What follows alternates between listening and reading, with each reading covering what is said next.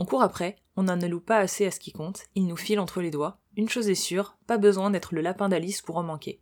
Et oui, pour trouver le temps de rédiger ces articles, il ne suffit pas que de le vouloir. Gagner du temps lors de votre création de contenu, c'est maintenant. Ouvrez grand vos oreilles, c'est le boucan.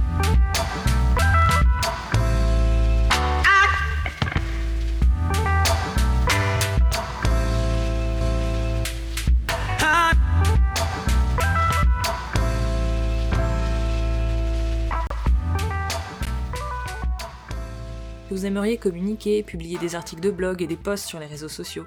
Mais problème, vous n'avez pas le temps. Vous avez peut-être rédigé un ou deux billets de blog ou quelques posts sur LinkedIn. Et puis, faute de créneaux pour travailler dessus, faute d'envie sur le moment, tout est retombé. Et à chaque baisse d'activité, vous regrettez de ne pas avoir plus travaillé votre communication. Parce que vous savez qu'elle peut vous apporter de nouveaux clients.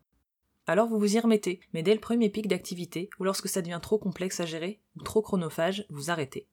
Et c'est normal, si vous êtes à votre compte, vous faites déjà beaucoup, de l'administratif à la gestion de projet. Vous priorisez forcément ce qui vous rapporte du chiffre d'affaires, c'est-à-dire vos missions, le soin que vous apportez à vos clients, le networking. Une fois tout ça fait, c'est très humain de vouloir souffler, se détendre et profiter de sa famille. Si vous êtes salarié, c'est pareil. Vous avez probablement d'autres missions à effectuer en plus de la création de contenu. Et peut-être que vos supérieurs ne réalisent pas toujours le temps nécessaire à cette tâche, ou que ce n'est pas une priorité pour eux. Dans tous les cas, le temps est un problème. Dans cet épisode, on va vous proposer des astuces qui vous feront gagner du temps dans la rédaction de vos articles. On va aborder deux étapes essentielles. Comment trouver rapidement des idées de sujets et comment réduire le temps passé en rédaction. Gagner du temps lorsqu'on veut communiquer, ça passe en partie par se simplifier la vie. Par exemple, en ayant toujours des sujets à traiter en stock. Parce que l'un des premiers blocages rencontrés, c'est le fait de ne pas savoir de quoi parler. Et c'est forcément quand vous avez le temps de vous y mettre que pas de chance, l'inspiration n'est pas là impossible de vous rappeler des idées que vous aviez eues sans pouvoir les traiter sur le moment. Pour éviter ce syndrome de la page blanche, vous pouvez mettre en place plusieurs choses. La première, c'est de faire une veille régulière. On parle beaucoup de veille, et souvent on n'a pas franchement envie de la mettre en place. Ça paraît fastidieux, il faut faire le tri dans tout ce que vous trouverez, et pourtant, en faisant une veille, vous pourriez stocker les articles, les idées, les infos qui vous ont marqué ou intéressé. Et c'est ce stock qui vous servira de base pour rédiger vos articles. Alors attention, il n'est pas question ici de copier le contenu des articles qui vous plaisent en changeant trois mots. Ce serait faire du contenu dupliqué et c'est pénalisé par les moteurs de recherche. Mais par exemple, si je tiens une boutique qui vend des jeux de société, évidemment, je suis au courant de l'actualité des éditeurs de jeux, que je peux éventuellement relayer, mais je suis aussi l'actualité des festivals dédiés, du marché, des ventes, mais aussi des jeux vidéo ou des tendances loisirs. En ce moment, on parle beaucoup de problèmes économiques. Peut-être pourriez-vous rédiger un article et amener habilement un peu de légèreté en proposant des jeux centrés autour de l'argent, du Monopoly à Bonenza. Pour mettre en place votre veille, beaucoup d'outils simplifient la tâche. Par exemple, Feedly, F2EDLY, un agrégateur de flux qui vous permet de retrouver au même endroit les articles publiés sur les thématiques que vous aurez choisies. Sa version gratuite est complètement suffisante pour le type d'usage que vous allez en faire. Seconde manière de trouver des sujets, notez tous les événements auxquels vous allez participer, et ceux liés à votre secteur d'activité. Par exemple, vous travaillez dans une entreprise du secteur logistique, et tous les deux mois environ, un salon professionnel dédié à votre secteur est organisé. Que vous y alliez ou non, c'est l'occasion de communiquer, par exemple sur la thématique du salon, généralement un enjeu du secteur, et vous pouvez donner votre éclairage sur cette thématique. Donc notez tous ces événements dans un calendrier, ou mieux, dans un tableau Excel dans lequel vous aurez fait 12 lignes, une pour chaque mois vous devriez vous rendre compte qu'il se remplit assez vite. Et donc, par extension, ces mois-ci, vous devriez avoir de quoi animer votre blog et rédiger. Petite parenthèse, vous pourrez créer des colonnes dans lesquelles vous noterez les détails, la manière dont vous voulez parler du sujet, l'endroit où vous allez publier si vous disposez de plusieurs supports, les sources éventuelles, etc. Troisième idée, notez les problèmes qu'évoquent vos clients ou vos prospects ainsi que leurs questions récurrentes. Parce que vous, vos commerciaux, vous êtes en contact avec vos clients. Vous avez remarqué qu'ils abordent des thématiques récurrentes? Parfait, ils vous servent vos prochains sujets sur un plateau. Vous allez forcément avoir le fameux combien ça va me coûter. Mais si vous creusez, si lors du prochain rendez-vous vous gardez en tête le fait de noter les problèmes pour vous en servir après coup, vous verrez qu'il y a beaucoup de sujets potentiels. Nous, par exemple, on nous pose forcément la question du référencement, de comment ça se passe pour les mots-clés, de comment on va faire pour s'approprier le sujet, s'approprier un secteur d'activité ou un métier qu'on ne connaît pas forcément et qui est parfois technique. Expliquer tout ça, ce sont autant de sujets potentiels pour nous. Quatrième idée, partagez votre avis sur votre métier, sur ses évolutions, ce qui fait votre différence, votre valeur ajoutée. Il est temps d'être plus personnel. Votre secteur est chamboulé, par exemple, par son informatisation grandissante Cybersécurité, automatisation des tâches, simplification des échanges Parlez-en. Vous pouvez aussi partager les actualités de votre entreprise. Un déménagement, une formation que vous avez suivie, une nouvelle qualification, l'arrivée d'un nouveau collaborateur, etc. Ce sont des actualités au sens propre sur lesquelles vous communiquiez peut-être déjà. Et enfin, dernier point et pas des moindres, mettez en avant vos expertises. Vous venez de terminer un chantier, une prestation chez un client? Communiquez dessus en vous assurant que votre client est d'accord. En plus de ces partages sur une réalisation, vous pouvez aussi expliquer une technologie utilisée ou l'application pratique d'un service que vous proposez. Parlez concrètement de votre activité, résultat à l'appui. Vous serez d'autant plus convaincant.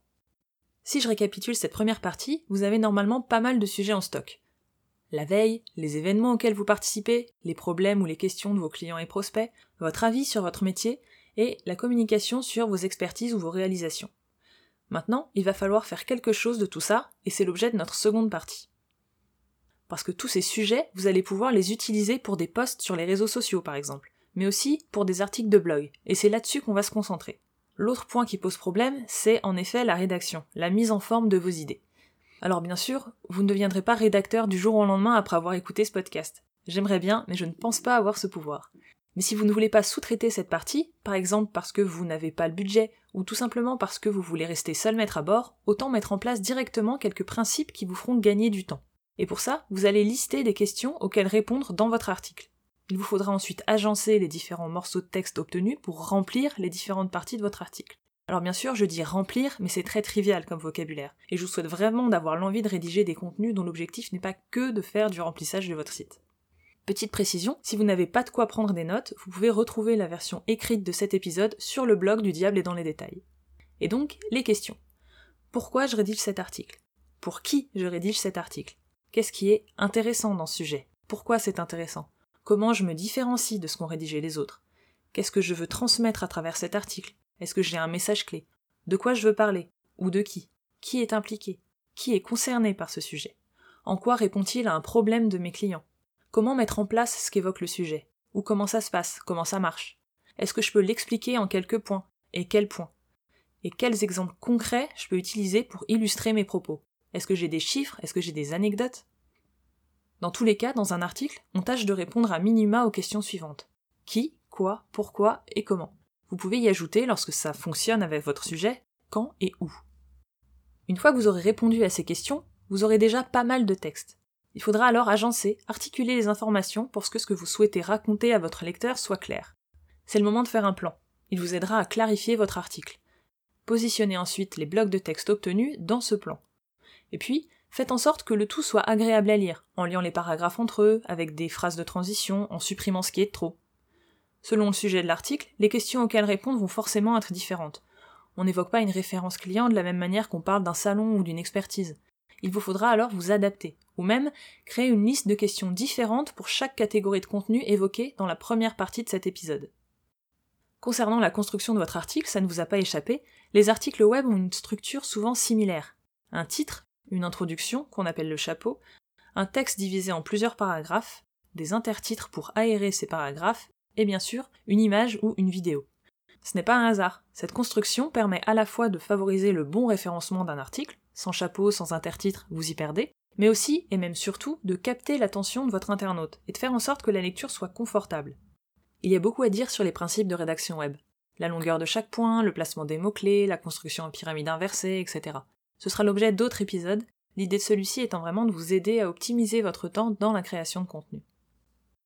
Donc pour résumer cette seconde partie, je réponds noir sur blanc à une série de questions pour n'oublier aucune information, pour m'assurer de la valeur ajoutée de mon article et pour avoir une base de texte. Je fais un plan d'article, je divise mon propos en plusieurs parties. J'intègre ensuite les réponses aux questions dans ces différentes parties. Et enfin, je fluidifie la lecture en liant le tout. Si ça vous paraît laborieux, rassurez-vous, en suivant les étapes une à une, vous verrez, vous y arriverez. Alors bien sûr, vos contenus ne seront pas parfaits tout de suite, et bien sûr, en y passant plus de temps, en vous formant, vous seriez forcément meilleur. Mais déjà avec ça, vous pourrez commencer à communiquer. Et c'est ça qui importe, commencer tout de suite et ne pas attendre que tout soit parfait. Et peut-être que vous verrez rapidement un bénéfice en termes d'image, de chiffre d'affaires, de relations clients. Peut-être que la création de contenu passera dans votre liste de tâches prioritaires, au même titre que celle qui vous rapporte directement du chiffre d'affaires. Peut-être que vous aimerez communiquer et que vous voudrez passer au niveau supérieur en vous formant ou en passant par un professionnel. Ou peut-être que absolument rien de tout ça, mais que de temps en temps, ça vous servira à communiquer lorsque c'est vraiment nécessaire pour vous. Avec cet épisode, vous aurez au moins des pistes pour aller plus vite, pour trouver des sujets et pour rédiger. Et j'espère qu'elles vous seront utiles. Je vous invite à me dire ce que vous en pensez en commentaire sur nos réseaux sociaux ou par mail. Et si vous avez des questions ou des envies pour les prochains épisodes, c'est aussi là-bas que ça se passe. C'était Laura Lim du Diable est dans les détails. Si vous aimez ce podcast, vous pouvez vous y abonner. Et pourquoi pas lui mettre des étoiles et des commentaires sur Apple Podcast. Vous pouvez également vous abonner à notre newsletter en vous rendant sur notre site, le détails.fr. Vous serez prévenu de la sortie des nouveaux épisodes et vous recevrez les derniers articles de blog. On se retrouve dans deux semaines pour le prochain épisode. C'était le boucan.